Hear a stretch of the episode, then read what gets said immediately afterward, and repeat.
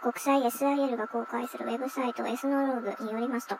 今世界にある言語が7097言語。で、これらの言語がだんだん減ってきているそうです。少数の人の中で使われている言語が結構あるみたいで、1000人しかおらへん人らの言語が1000以上あって、10人もおらんような中で使われている言語が114ある。子孫が減って後世に伝える人おらんくなったら必然とそういった言語を失われていく。これは止められませんだそうです。言語学者によって、言語数、全体の言語数と消滅月期にある言語数が異なっているんですが、みんなは揃いも揃って、もう言語がたくさん消えていきますって言ってるそうです。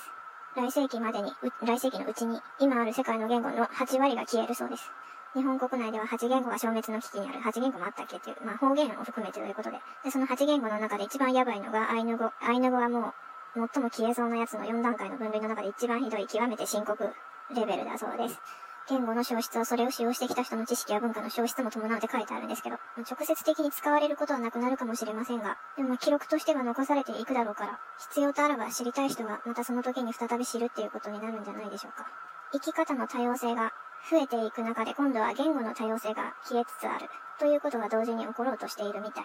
言語を必要以上に分けることによって、確かにその独自の文化っていうのは生まれていったわけですけれども、コミュニケーションがやりにくいっていう、うん、やっぱ言語が違うと相手が何言っているか理解できないから不安になって距離感感じる人もいるかもしれない。結構そういう人多かったと思うんですけど、そういう意味であんまり、あまりにも少数しか使われてない言語っていうのは、ある程度消滅の流れというのは致し方致し方ないことかもしれない。動きやすくなる、まあ仕事しやすくなるとか、そういったものの背景にはコミュニケーションの円滑化っていうのは必然と求められるわけで、世界共通言語みたいなものがある程度何カ国語かぐらいにまで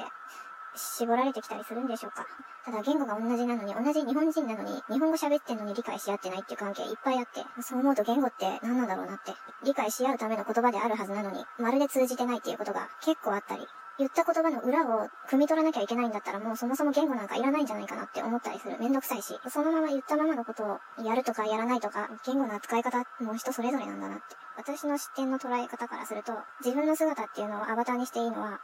自分の自己像、自己像確立した人だからこそなんですよね。これができてない人が目くらまししても、不信感を得るだけだと思う。これは私の個人の捉え方であって、他の人は違うんだろうけど、まあ、あれ系の話に沿って言うと、私自身、私個人っていうのが何者なのかっていうのを自己主張している人がモニターから外れていくんじゃないでしょうか。なんておぼそってちょっと眠たいのでおやすみなさい。